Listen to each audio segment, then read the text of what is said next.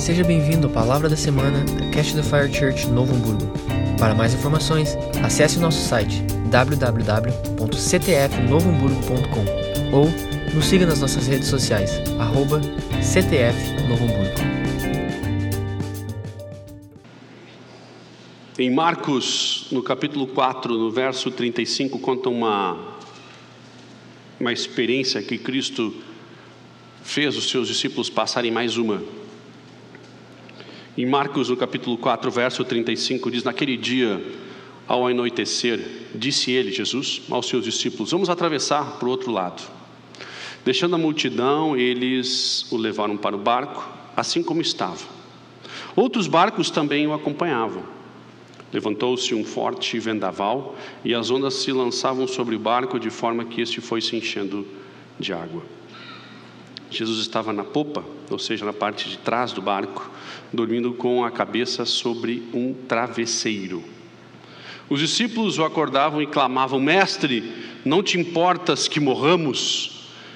E ele se levantou, repreendeu o vento e disse ao mar: Aquietai-vos, acalmai-vos. E o vento se aquietou e fez-se completa bonança. Então perguntou aos seus discípulos: Por que vocês estão com tanto medo? Ainda não têm fé?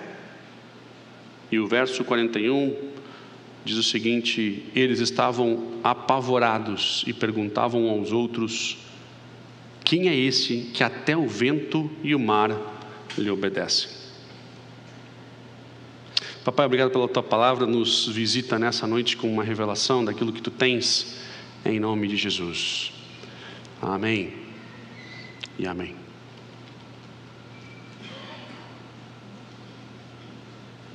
Quero falar hoje. Nós tivemos um culto muito bom hoje pela manhã e eu espero que o Senhor consiga visitá-los assim como nós é, já vimos acontecer previamente, mas eu quero, eu quero ministrar hoje para vocês sobre, sobre um, um caminho que acontece para cristãos e não cristãos.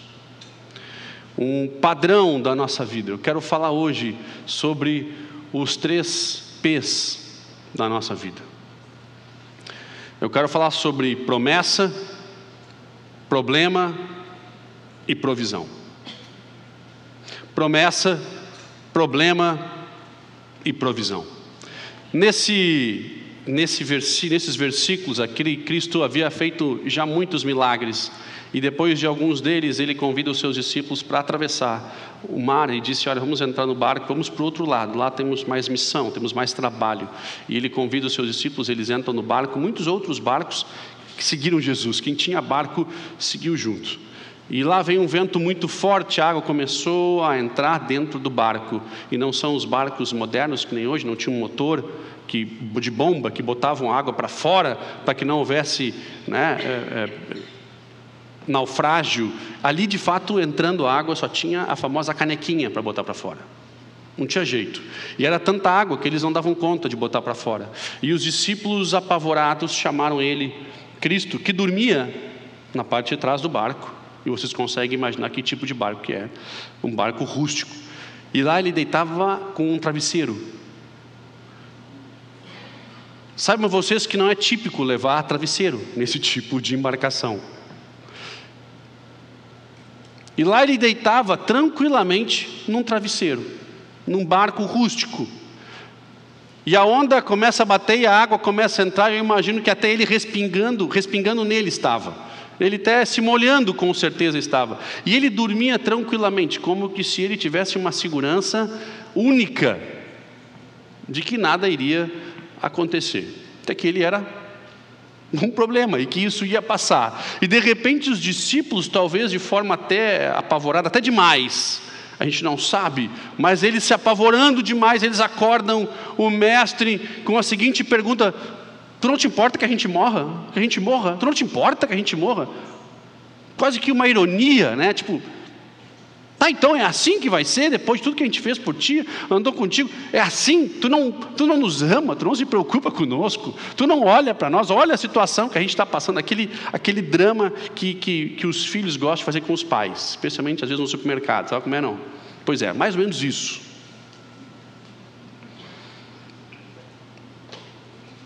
Jesus olha, levanta e ordena para que o vento se acalme, que o mar se acalme, e olha para os seus discípulos e diz: Vocês não têm fé? Vocês ainda não têm fé. A pergunta é: vocês ainda não têm fé? Por que ainda não têm? Porque vocês já viram um monte de coisa acontecer. Vocês já andaram comigo e vocês já viram coisas mais incríveis acontecer. E vocês ainda não têm fé? E os discípulos conversam entre si, dizendo: Puxa, quem é esse? Puxa, até, até, os, até o mar escuta. Até o mar, por quê? Porque eles já tinham visto outras coisas acontecer, mas agora, pô, mas até o mar, até as ondas, até o vento. Todos nós, na nossa vida, nós temos uma promessa sobre nós, sobre vocês, sobre mim, paira uma promessa, uma promessa do Senhor. De fato, nós não nascemos para viver alguns anos e morrer rapidamente, não. Nós nascemos porque nós temos uma promessa. Sobre nós tem sim um chamado. Existem promessas do Senhor. E essas promessas do Senhor precisam de provisão para que aconteçam. Correto? Nós temos promessas e nós precisamos de provisão para que essas promessas aconteçam. E eu quero dar uma notícia que talvez você não se deu conta ainda. Entre promessa e provisão tem um outro P chamado problema. Não estou profetizando, não estou maldiçoando a vida de cada um, não. Eu estou dizendo como funciona. Eu estou dizendo que essa é a realidade da vida. Eu estou dizendo que Cristo, inclusive, funcionou e operou assim. A nossa vida, ela opera entre a promessa e a provisão, nós vamos encontrar um problema. É assim que funcionou, é assim que funciona e é assim que vai funcionar, porque existe um propósito pelo qual o problema está ali. Existe um motivo pelo qual nós vivemos com problemas que precisam de solução. Nesse caso, especificamente nesse caso, Cristo era a promessa, literalmente a promessa enviada. Ele entra no barco e eles têm um problema.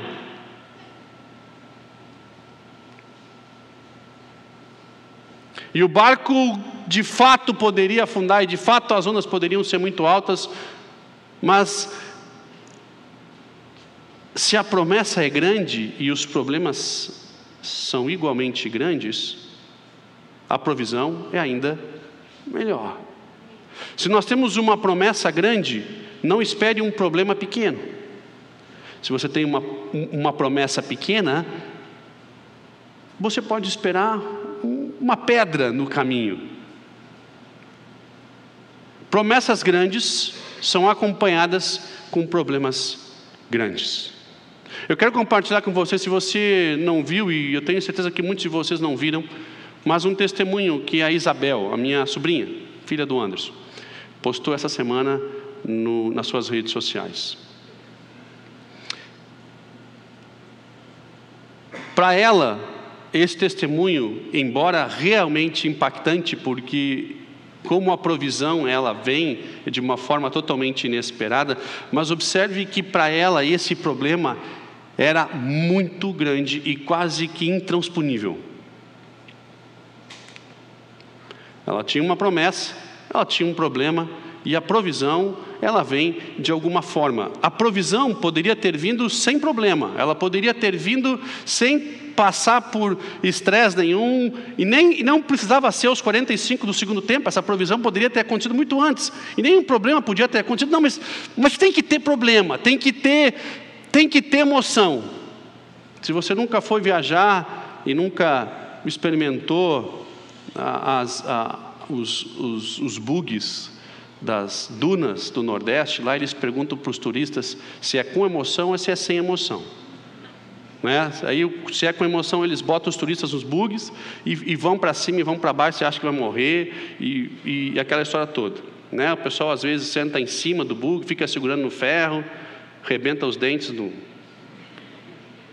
naquele, naquele suporte. É assim, está cheio de história emocionante, né? De turista que queria muita emoção. Bem, a vida com Cristo e sem Cristo vai ter emoção. A diferença é que nós temos a provisão. Eu quero que, se você não viu esse testemunho, nós vamos passar ele para você, mas para que você entenda, ela foi para uma escola de ministérios, uma escola de missões, uma escola é, de ministérios no Canadá durante cinco meses. E ela comprou essa passagem há muito tempo atrás, lá atrás, quando ela foi para a escola. E agora estava vencendo o tempo dela e ela comprou uma passagem mais barata que tinha na época. E a passagem mais barata que tinha na época, ou a possível que se tinha na época, passava pelo México. Fazia uma escala no México. Uma baldeação para aqueles que gostam do termo. Ah, eu também nostálgico. E, e aí fez, faz baldeação no México. Tá? Fez, faz a conexão e o famoso pinga. O que, que dá para comprar com esse dinheiro? Mais ou menos assim. Ó, onde tiver aeroporto, daqui ao Canadá você vai parar. Está valendo. E assim ela comprou a passagem há cinco meses atrás e agora estava retornando. E por uma casualidade do destino, o Anderson foi convidado há pouco tempo atrás para ministrar numa escola de pastores da Cat the Fire, que acontecia na cidade do México no dia em que o Anderson chega para ministrar nessa escola de pastores da Cat the Fire, casualmente era o dia que ela deveria estar fazendo conexão. Fantástico seria se ela pudesse abrir a passagem, ou seja, trocar a data. Ela iria, chegava lá e, e, e ficava alguns dias, pelo menos, para aproveitar com o pai. Que coisa linda! Imagina que casualidade né? Deus preparou para ela, para ela ter uma experiência com o pai, servir numa escola de ministério. Ela não ia ganhar nada, ela ia trabalhar numa escola e servir a pastores bem. Só tinha um detalhe: ela precisava do dinheiro para fazer essa alteração, porque, como ela comprou uma passagem com determinado preço há muitos muito tempo atrás, agora existe um custo para fazer a alteração. E a forma com que Deus supriu e o que significou esse mover de Deus na vida dela, na vida de uma menina de, de, de 19 anos e como essa experiência está fundamentando a sua fé. Aqueles que não viu, acompanham comigo agora. Hein?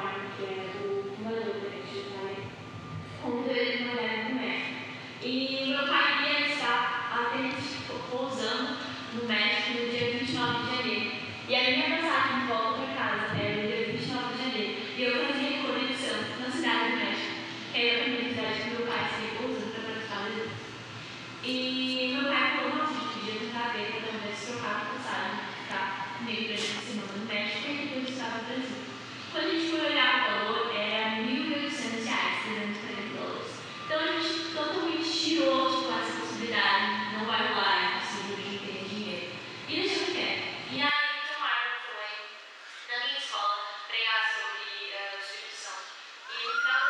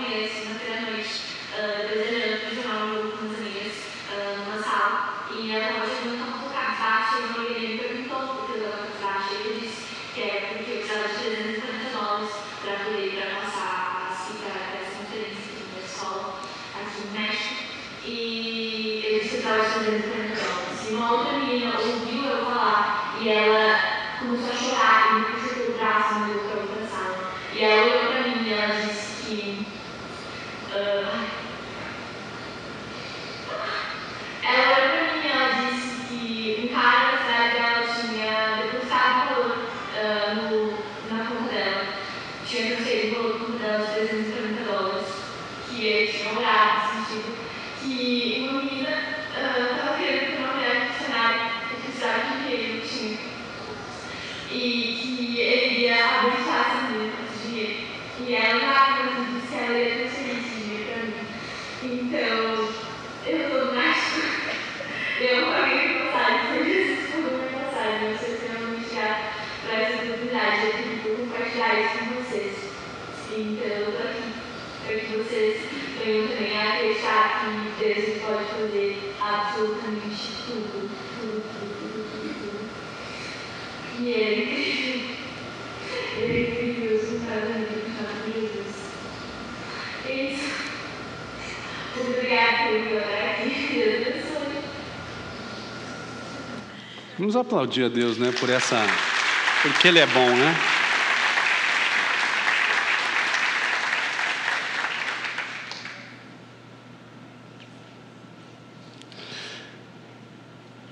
Uma promessa, um problema e uma provisão. Uma promessa, um problema e uma provisão. Ela podia ter pedido dinheiro emprestado para comprar, para alterar essa passagem, ela podia ter passado no cartão e que se vire depois Deus proverá, porque Deus falou. É, tinha tanto jeito para dar nesse negócio de, de, de fato resolver, porque afinal de contas, R$ 1.800 é, é, é dinheiro, mas não é tanto dinheiro assim, atira em dez vezes, dá aquela pedalada. A Dilma deu pedalada, por que a, né, a Bel não podia dar também? Atira para frente isso aí, depois a gente resolve e, e vamos ver o que, que dá esse negócio. Né? Mas não seria provisão. E você pega uma menina de, de 19 anos que tem uma experiência dessas com o Senhor. A próxima vez que ela estiver diante de um problema, ela vai lembrar o que já viveu, ela vai lembrar que ele já fez e que ele pode fazer de novo, e que o problema, na realidade, ele é apenas a forma com que Deus usa para manifestar a sua provisão. Talvez a melhor coisa que tenha acontecido para o rei Davi tenha sido Golias. Porque ele tinha uma grande promessa e ele tinha um grande problema. Ele teve uma grande provisão. Nós temos que tirar da nossa mente de que de fato nós, porque somos cristãos, porque somos, somos membros de uma instituição religiosa denominada igreja, nós vamos ter as provisões para as nossas promessas, e independente das promessas que sejam, na realidade não é nem promessa, é o que eu quero, e eu tenho que ter provisão para aquilo que eu quero, porque afinal de contas eu sou cristão, eu conheço Cristo, Ele tem que prover as minhas necessidades. Não, não, não, não, não. Eu estou falando de promessa. Eu estou falando de essência, eu estou falando de algo que tem valor, algo que realmente tem importância. Isabel não estava indo para o México de férias, ela estava orando para que Deus suprisse um recurso para que ela pudesse servir a pastores e líderes que estavam fazendo uma escola. Não era nem para ela. Eles tiveram um dia para passear, um dia.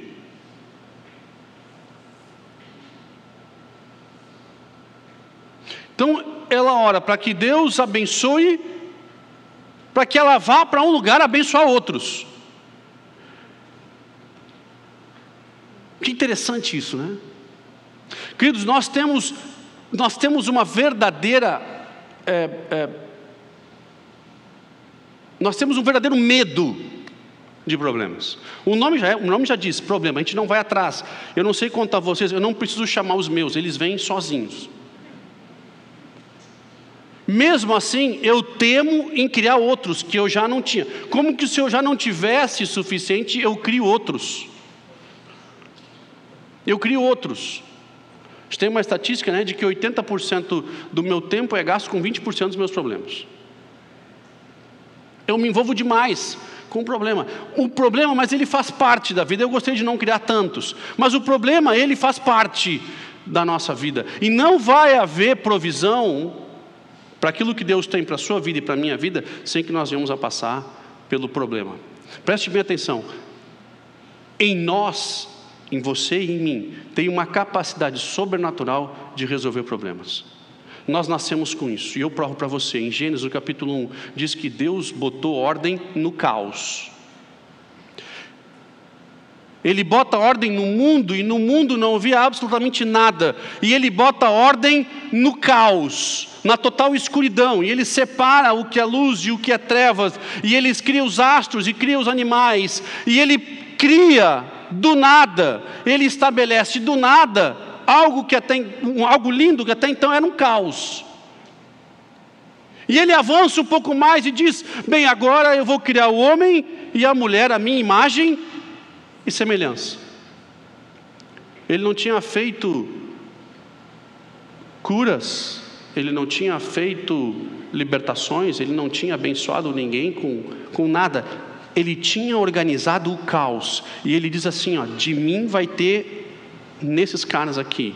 De mim vai ter imagem e semelhança nesses dois que eu acabei de criar, para que eles dominem sobre a terra. E eu vou ler, faço questão de ler nesse verso. Ele diz no verso 26 o seguinte: então disse em Gênesis 1, 26, diz: Então disse Deus: façamos o homem e a mulher a minha imagem, o homem a minha imagem e semelhança, conforme o que eu sou. Domine este sobre os peixes do mar, sobre as aves do céu, sobre os animais grandes de toda a terra e sobre todos os pequenos animais que se movam rente ao chão. Criou Deus o homem à sua imagem a imagem de Deus os criou, homem e mulher os criou. Em mim e em você tem a capacidade de resolver o caos. Porque nós fomos feitos imagem e semelhança daquele que por si só tem a habilidade de fazê-lo mas nós somos refratários, nós, nós temos medo de resolver problemas, como que se isso de fato fosse um câncer, uma desgraça, como que se fosse uma maldição, e muito pelo contrário, porque depois que o homem cai, que o homem peca e que ele se afasta de Deus, e ele perde esse entendimento de fato de quem ele é, ele também perde o entendimento de que ele é um solucionador de problemas. Nele está a capacidade de ver problemas sendo resolvidos. Em nós, implícito está essa capacidade de resolver problemas. Porque Deus nos criou assim.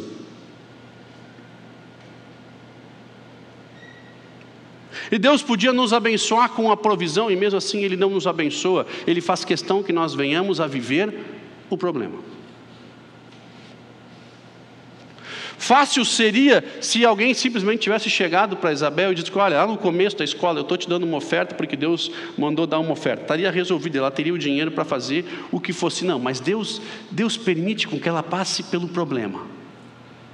Deus permite com que ela fique naquela posição em que ela precisava ver uma manifestação sobrenatural de Deus de alguma forma. O problema, ele não vai ser omitido, ocultado da nossa vida. Ele é a ponte para aquilo que de fato nós vamos viver. O povo de Deus no Egito tinha uma promessa, um problema e uma provisão.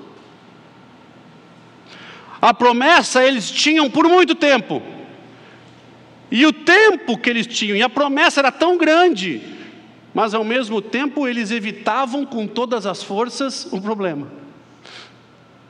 Como que se a provisão iria atravessar por uma ponte oculta e cair dentro de nós, dentro de cada um de nós, que aquela provisão iria encontrar a promessa de uma forma linda, e na realidade eles estavam eles estavam procrastinando, atrasando, enrolando a solução de problemas, quando na realidade o que eles estavam fazendo mesmo era atrasando a provisão. E Moisés atrasa a sua posição de ser um líder. Até que enfim que ele se dá conta aos 80 anos que ele tem que ser o libertador. E aí ele vai conversar com seu irmão, seu meio-irmão, que hoje é faraó, né, que é o faraó, e ali também o faraó também atrasa. Por quê? Porque ele podia ter liberado o povo na primeira praga, mas não, e também empurra, empurra, empurra. Porque em nós, em dentro de mim e de você, tem um apreço, um carinho pela procrastinação. Nós adoramos empurrar com a barriga. Nós adoramos atrasar, evitar o problema, como que se eu tiver que entrar ali e eu vou ter que encarar aquilo de fato vai me incomodar profundamente quando quando é o caminho para que haja manifestação genuína de Deus e a provisão possa nos encontrar, ou melhor, ela possa encontrar a promessa. O povo de Deus no Egito, ele só encontra a provisão quando ele de fato resolve encarar o problema.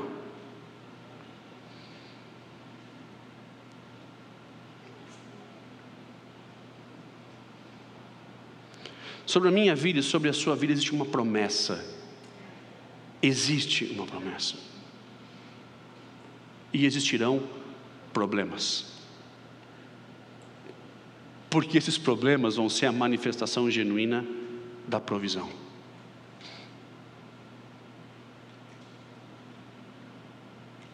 Heidi Baker, uma das maiores missionárias, acredito eu hoje, dos últimos, dos últimos anos, acredito que depois de Reinar Bonk, na África, ela tem atingido uma, uma relevância muito, muito significativa.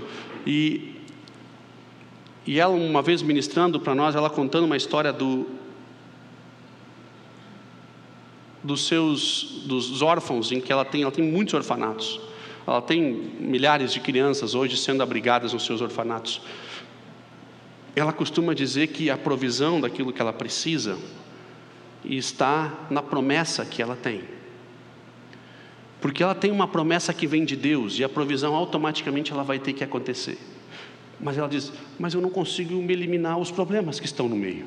Embora eu veja, eu saiba que a provisão vai vir na minha vida, eu tenho que encarar os problemas diários. Eles me são apresentados todos os dias, e embora eu saiba que a provisão virá, eu tenho que viver os problemas. Ela conta a história de que os missionários, os voluntários, os irmãos que foram, em determinado momento, servir e ajudar aos orfanatos, ou um dos orfanatos, eles se serviram antes das crianças no almoço, e aquele dia tinha frango, e frango lá é, um, é ouro, frango é, é algo extremamente valioso. Carne vermelha pouco se tem, as crianças normalmente só comem arroz, mas quando tem frango é algo único. E aquele dia as crianças estavam com uma expectativa enorme de comer frango. E os missionários que foram lá para servir e abençoar comeram antes as crianças e comeram todo o frango. Então você imagina a missionária, não importa o quão calmo você seja, nessa hora, o irai-vos, mas não pequeis, vale, vale bem, né? Vale bem, você aproveita bem esse versículo. E ela fica muito irada, xinga todo mundo e diz o seguinte: Deus, as crianças vieram comer frango, manda enfileirar todo mundo. E ela mandou enfileirar todas aquelas crianças. E ela disse que foi para a panela e dizia seguinte: Deus, faz milagre, não tem mais nada aqui nessa panela, está vazia. Eu vou botar, eu vou botar a colher e vou começar a botar para fora o frango. E Deus supre o frango, porque essas crianças estiveram aqui para comer. E elas estavam reclamando, e Mama Raide, os, os, missionários que tu mandou comer o frango, e os missionários que tu trouxe, e aqueles tio comeram o frango, e, e eles não, não, não, não, não. As crianças se enfileiraram, ela orou, botou a mão na panela, e ela foi tirando, e foi servindo uma por uma. E ela conta que naquela, naquele dia todas as crianças comeram frango. E quando ela termina, a panela estava vazia. Quão mais fácil seria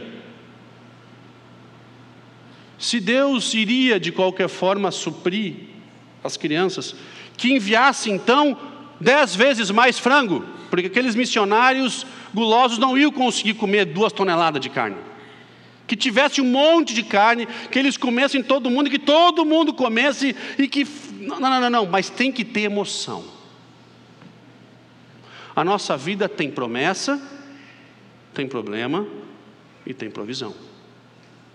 O problema, ele faz parte. O problema, ele é conexo. A gente não se livra, ele vem junto. Um, uma grande promessa vem com um grande problema. E a melhor parte vem com uma grande provisão. Para Isabel, era absolutamente tudo na vida dela nesse momento. Talvez para uma família já constituída com filhos, já mais velhos, seria o comprar uma casa própria. Uau, cara, que coisa grande. Para ela, de 19 anos, essa manifestação era o tudo nesse momento. É assim que funciona. Os irmãos, os irmãos Jacó e Esaú, os gêmeos, um nasce agarrado no garrão do outro. Só que o mais velho, bem, gêmeo, alguém vai ter que ser mais velho, né? Alguém vai ter que nascer primeiro. E sobre esse estava a promessa da primogenitura, a bênção de Deus. E os dois, obviamente, o que nasceu um pouquinho atrasadinho, sempre ficou com ciúme. E Jacó, um dia, sabendo que o seu irmão estava com fome, vocês conhecem a história, sabendo que ele estava com fome, encontra o seu irmão e diz o seguinte para ele: Olha, quem sabe quem sabe eu troco o que você tem, em Gênesis no capítulo 25, conta essa história, em Gênesis 25, conta essa história, e os dois irmãos, um morrendo de fome, mas com a bênção da primogenitura, e o outro sem a bênção da primogenitura, sabendo que a sua vida seria mais difícil, sem ter a bênção do seu pai, recebendo as primeiras coisas, as primícias, o que era de melhor, ele diz o seguinte: olha, tu está com muita fome, vamos fazer o seguinte, tu me dá essa bênção e eu te dou um prato de lentilha.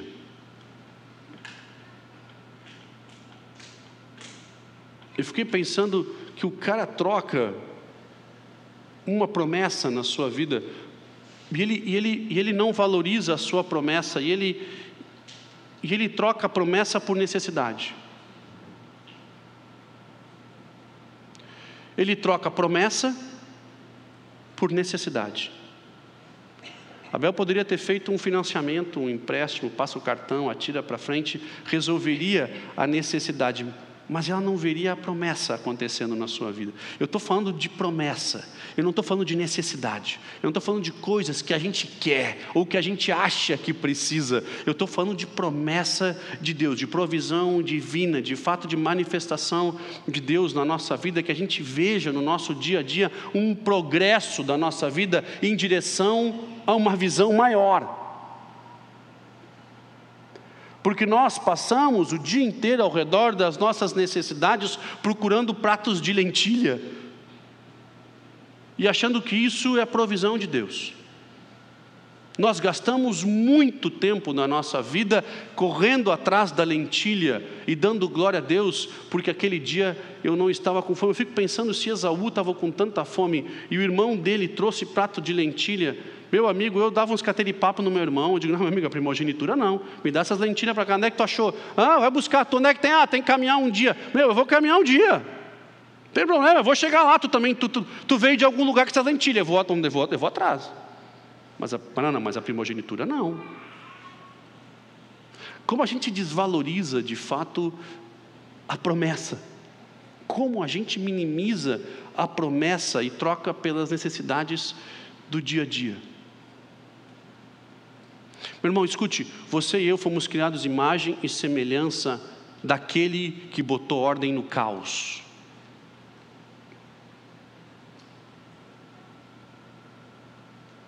Nós temos em nós uma habilidade de enfrentar os problemas com Ele. Porque a questão não é se nós vamos ter tempestade ou se nós não vamos ter tempestade, a questão é se Ele está no barco. A questão é se ele está no barco. Quem nós trazemos para o barco da nossa vida, todos nós, sobre todos nós, paira essa capacidade de resolver problemas com Ele, passar pela tempestade com Ele no barco, é viver uma provisão sobrenatural. Não fuja dos seus problemas, encare com Cristo. Porque a provisão está logo ali. A provisão ela está logo atrás. Como eu disse, talvez a melhor coisa que aconteceu para Davi foi Golias.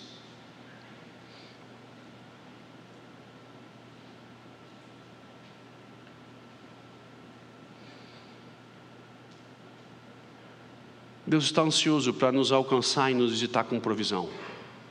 Deus está ansioso para nos encontrar com uma manifestação genuína, um testemunho genuíno desses na nossa vida, que solidifica a nossa fé, que monta os alicerces, é a base sobre a rocha que é Cristo, que encha a nossa boca de testemunhos, porque se a boca fala o que o coração está cheio, se a boca fala o que o coração está cheio, nós falamos o que acreditamos.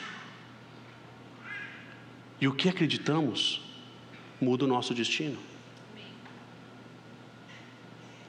Nós falamos o que acreditamos, e o que nós acreditamos muda o nosso destino.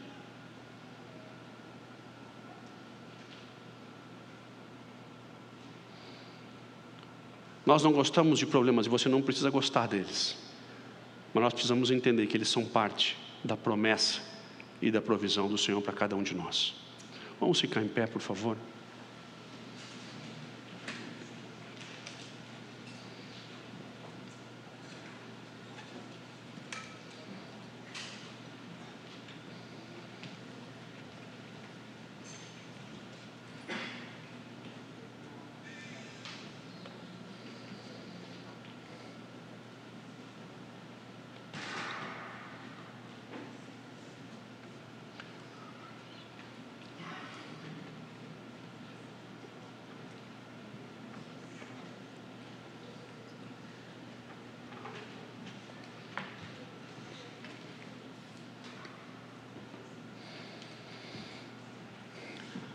Não vai haver uma manifestação de Deus sobrenatural na nossa vida sem que nós venhamos a encontrá-los nesse caos, nesse problema. Para toda promessa existe um problema e existe igualmente uma provisão. Para todo para toda grande promessa existe um grande problema. E igualmente uma grande provisão. A nossa vida é feita de testemunhos, nossa vida é feita de experiências com Deus. E aqueles que buscam evitar, de fato, encarar os seus problemas, os problemas que, que nós temos na lista do a fazer. Todos nós temos uma listinha do a fazer aquela listinha que nós botamos nas gavetas, aquela listinha que nós botamos embaixo do tapete, guardamos embaixo da cama, todos nós temos uma lista de afazeres em que em algum momento nós vamos ter que encarar. Que em algum momento nós vamos ter que encarar. Alguma hora a gente vai ter que entrar no mar revolto, aonde a água vai entrar no barco, eu sei que vai entrar e vai dar bagunça. A questão não é essa, a questão é se ele está no barco.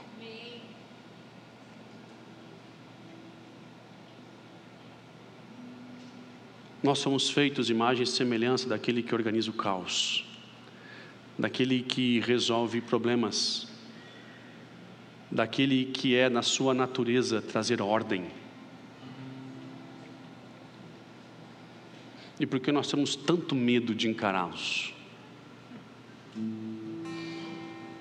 Porque o pecado traz separação entre nós e o nosso Deus.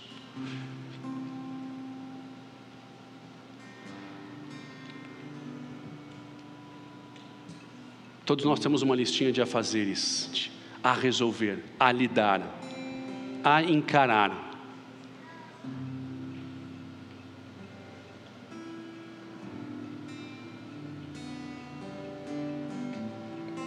Quero trazer uma boa notícia para você. Existe provisão. Depois do problema. Mas existe provisão. Ele está logo depois do problema mas existe provisão. sempre vai existir provisão. Parafraseando a própria Heidi Baker, um dos seus livros, ela diz: sempre haverá o suficiente.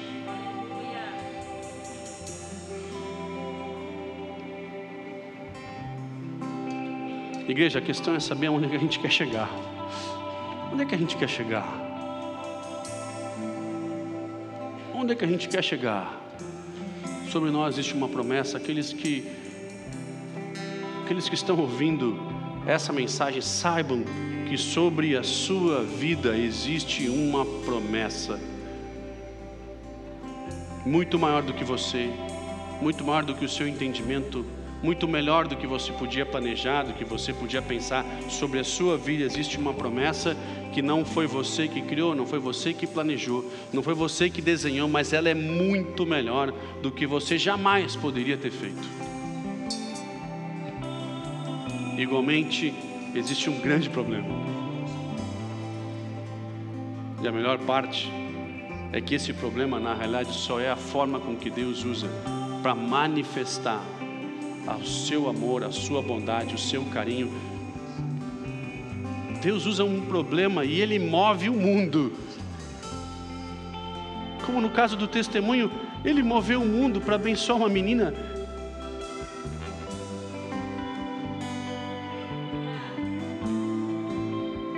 Para que tanto trabalho? Mas é porque ele bota ordem no caos e ele abençoa quem ofertou, ele abençoa a menina que ouviu a conversa da Isabel, ele abençoa a Isabel e ele abençoa aqueles a qual a Isabel foi servir. Dentro de mim e dentro de você tem uma habilidade sobrenatural de botar ordem no caos. Nós somos feitos para resolver problema. Você, enquanto profissional, ganha segundo a sua capacidade de resolver problema. E nós estamos desperdiçando uma manifestação incrível da parte de Deus, porque você tem medo de abrir essa gaveta, de levantar esse tapete e tirar o que tem de baixo. Essa semana começamos um seminário de cura sei se eu tenho a prerrogativa de convocar a igreja, mas eu quero convidar você profundamente, convidar você com todas as minhas forças, esteja num seminário de cura e tire debaixo do tapete que você tem escondido, resolva lidar e encontre a provisão do Senhor. Vamos adorar a Deus e nós vamos orar juntos.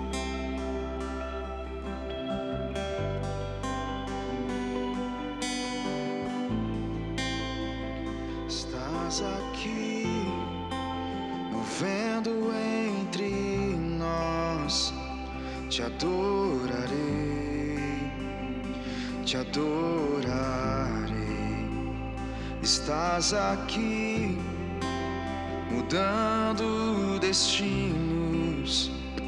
Te adorarei, te adorarei.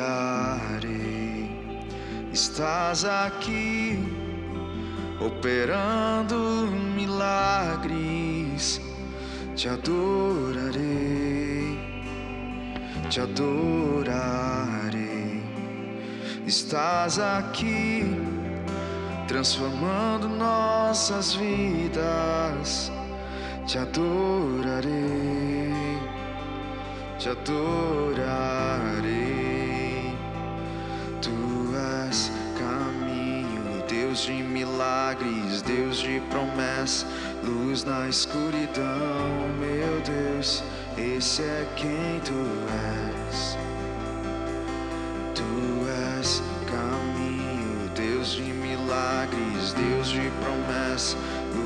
Escuridão, meu Deus, esse é quem tu és. Estás aqui, tocando os corações, te adorarei,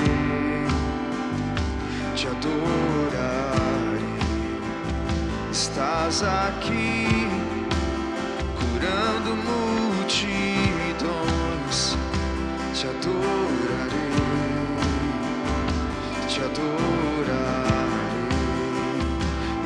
estás aqui, restaurando corações.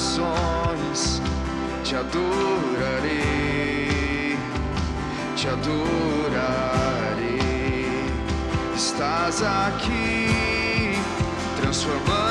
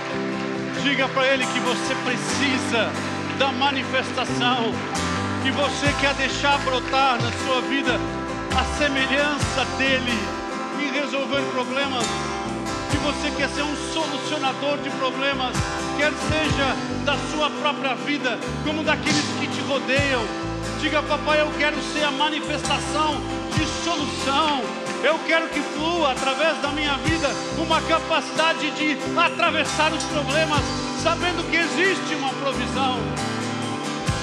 Papai, retira o meu medo de encará-los, retira o meu medo de abrir essa gaveta, retira o meu medo de levantar esse tapete, retira o medo que nos faz procrastinar, papai, retira o medo de um povo curado, de um povo sarado, de famílias que vivem a provisão, que não trocam a sua promessa pela sua necessidade.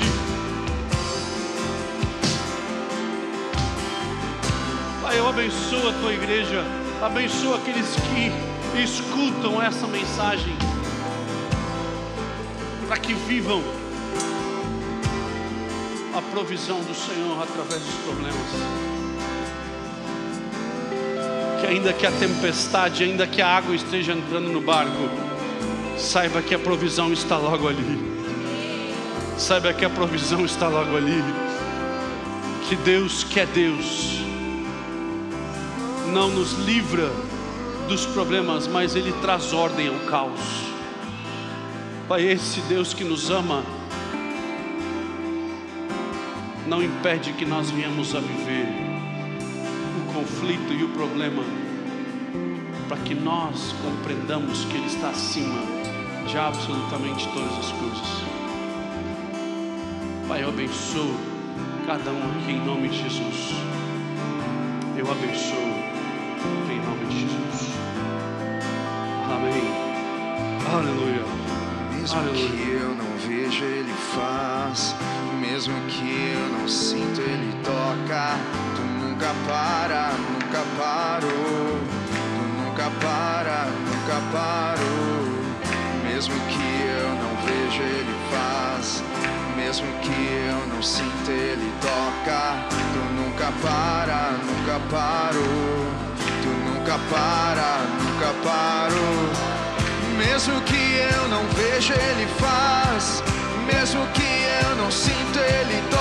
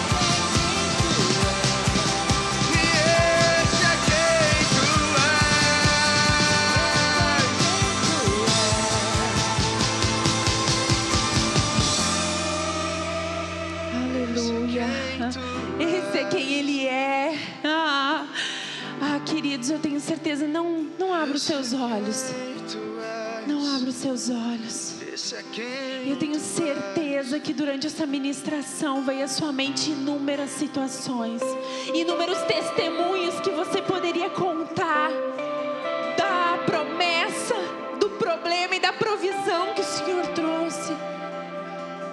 Ah, enquanto o Robson ministrava, o meu coração queimava, porque a minha fé era edificada, porque diante de tantos problemas, houve tanta provisão dos céus. Quantas vezes o Senhor proveu de lugar que nós não esperávamos. Muitas vezes a provisão não é financeira, como foi no caso da Bel. Mas quantas vezes você chegou, às vezes aqui na igreja, em algum lugar alguém te abraçou. O próprio Deus enviou. Quantas vezes houve provisão diante das circunstâncias? Quantas vezes a provisão veio e nós fomos incapazes de reconhecer que foi o Senhor quem enviou?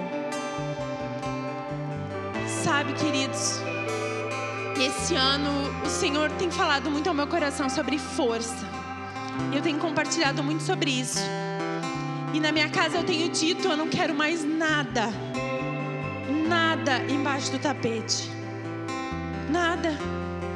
Não é fácil, não é. Porque quando nós levantamos o tapete, abrimos as gavetas, os armários, começamos a organizar as coisas, nós enxergamos quantas coisas nós fizemos de errado. Nós enxergamos quantas falhas, erros, inexperiências, escolhas erradas. Mas eu quero te dizer uma coisa, como o Robson falou. Isso serviu de experiência para que a gente venha escolher certo outra vez. Para que na próxima oportunidade nós venhamos a escolher diferente, mais maduros, experientes em Deus. A gente já viu que não dá mais certo. Viver com Deus é incrível. É só quem vive com Deus que tem uma oportunidade de viver o que Abel viveu. É só nós que estamos aqui temos essa oportunidade sempre. Toda vez que surgir um problema, existe a oportunidade do milagre. Sem problema não tem milagre. Como um cego vai ver se ele não for cego? Como um surdo vai ouvir se ele não for surdo? Continue acreditando. Continue acreditando que essa noite nós sejamos renovados em fé e tenhamos essa habilidade de reconhecer. Não é fácil olhar para os nossos erros. E outra coisa que eu quero falar a respeito da minha vida, propriamente meu testemunho, uma das coisas muitas vezes, para quem é casado aqui, para quem tem família, filhos, pai, mãe, todo mundo aqui de alguma forma é envolvido. Muitas vezes você vai ajudar a resolver problemas que não são, que não foi você que criou, mas que ele também são seus. Deus nos criou também capacidade de nele ajudar a resolver o problema que muitas vezes não fomos nós que criamos. Mas ele quer sim que nós tenhamos esse coração. Ah, aleluia, aleluia. Nós possamos mais uma vez cantar só o refrão, mais uma vez só o refrão, para que isso fique no nosso coração. Caminho, Deus de milagres, Deus de promessa, luz na escuridão, meu Deus, esse é quem tu és. Tu és caminho, Deus de milagres, Deus de